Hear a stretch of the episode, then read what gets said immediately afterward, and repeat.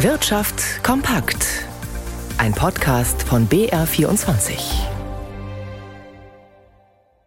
Mit Christian Sachsinger. Endlich ab ins All mit der Ariane 6. 2024 soll das Jahr sein, in dem die Trägerraketenkrise bei der ESA vorbei ist. Immer wieder musste der Start der Ariane ja verschoben werden. Im Frühsommer soll sie nun endlich ins All fliegen, wie heute auf der Jahrespressekonferenz der ESA bekannt wurde. Caroline Diller berichtet. Never waste a crisis. Verschwende nie eine Krise. Heute kann ESA-Generaldirektor Josef Aschbacher mit einem Augenzwinkern auf die Probleme und Verzögerungen bei der Ariane 6 zurückblicken. Die europäische Trägerrakete soll zwischen Mitte Juni und Ende Juli endlich ins All fliegen, rund vier Jahre später als ursprünglich geplant. Für die ESA ist der Start enorm wichtig. Damit will sich die Agentur wieder einen eigenständigen Zugang zum Weltraum sichern. Im Moment ist sie zum Teil auf Dienstleistungen privater Unternehmen wie SpaceX angewiesen, um etwa Satelliten ins All zu schicken. Außerdem will die Europäische Weltraumagentur in Zukunft mit der Privatwirtschaft zusammenarbeiten, ein Modell, das die NASA schon länger verfolgt. Die Idee, Konkurrenz schaffen und dadurch schneller und günstiger an die Technik kommen. Testen will die ESA diesen Ansatz zum Beispiel beim Bau eines wiederverwendbaren Raumfrachters, der ab 2028 Material zur internationalen Raumstation ISS und auch wieder zurückbringen soll. Ihm sei bewusst, dass diese Strategie auch Risiken habe, sagt Generaldirektor Josef Aschbacher. Man müsse deshalb bei solchen Projekten klare Kriterien definieren, um ihren Fortschritt zu bewerten und wenn nötig eingreifen zu können. Mit Hera plant die ESA darüber hinaus den Start einer wichtigen Forschungsmission. Im Oktober soll die Raumsonde zu einem Asteroiden fliegen, um ihn aus nächster Nähe zu untersuchen. Am Wochenende ist in Taiwan Präsidentschaftswahl. Das dürfte hierzulande auch die Wirtschaft interessieren. Taiwan produziert weltweit die leistungsstärksten Mikrochips und durch die Straße von Taiwan fährt ein Großteil aller Handelsschiffe. China droht damit, die demokratisch regierte Insel gewaltsam einzugliedern und so wird es jetzt spannend. Gewinnt die regierende Demokratische Fortschrittspartei oder doch ein Peking-freundlicher Kandidat? Astrid Freieisen mit einem wirtschaftlichen Blick auf die Hightech-Insel. Deutschland setzt auf Taiwan. Im gerade abgelaufenen Jahr hat nur Singapur mehr auf der Insel investiert. Rund 300 deutsche Firmen arbeiten in Taiwan und sind laut Professor Christian Schmidt-Konst zufrieden dort. Der Spezialist für die asiatische Wirtschaft an der Munich Business School hat Taiwan gerade besucht. Nach den Corona-Jahren erhole sich der taiwanische Export gerade mit Mikrochips.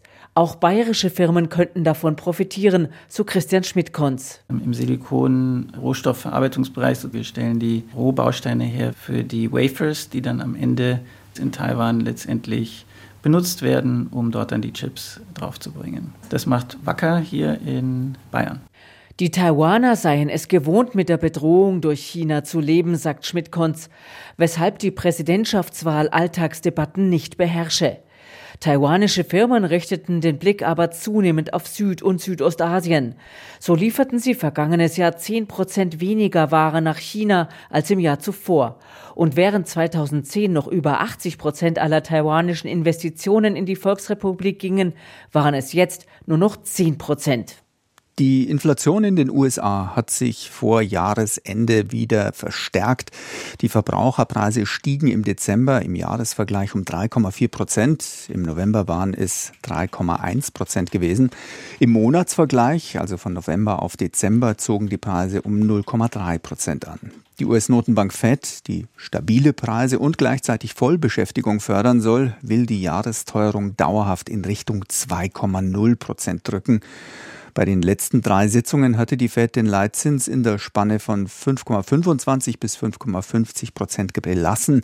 An den Finanzmärkten wird erwartet, dass auch beim nächsten Zinsentscheid Ende des Monats noch einmal eine Nullrunde herauskommen wird ob es später dann mit den Zinsen vielleicht sogar nach unten gehen kann, das hängt vor allem davon ab, ob die Inflationsrate zumindest nicht weiter steigt. Und damit sind wir schon bei den Finanzmärkten und bei Stefan Liener. Wie ist denn die Stimmung an den deutschen Börsen nach der Veröffentlichung von Inflationsdaten in den USA? Da hat die Stimmung eindeutig gedreht. Vorher der DAX zumindest ja so 0,3, 0,4 Prozent im Plus. Inzwischen im späten Handel 0,6 Prozent im Minus. Da ging es also vom Hoch um gut ein Prozent nach unten. Der aktuelle DAX-Stand 16.583 Punkte. An der Spitze der Verlierer zwei Aktien, die um mehr als drei Prozent nachgeben, nämlich RWE und Deutsche Bank. Die Liste der Gewinner ist dagegen deutlich abgeschmolzen. Da kommt Rheinmetall noch um 0,8 Prozent voran. Und auch an der Wall Street, da überwiegen die Minuszeichen Dow Jones und Nasdaq jeweils 0,4 Prozent leichter. Durch die unerwartet hohe Inflation ist eben die Wahrscheinlichkeit gesunken, dass die US-Notenbank den Leitzins bald senken wird.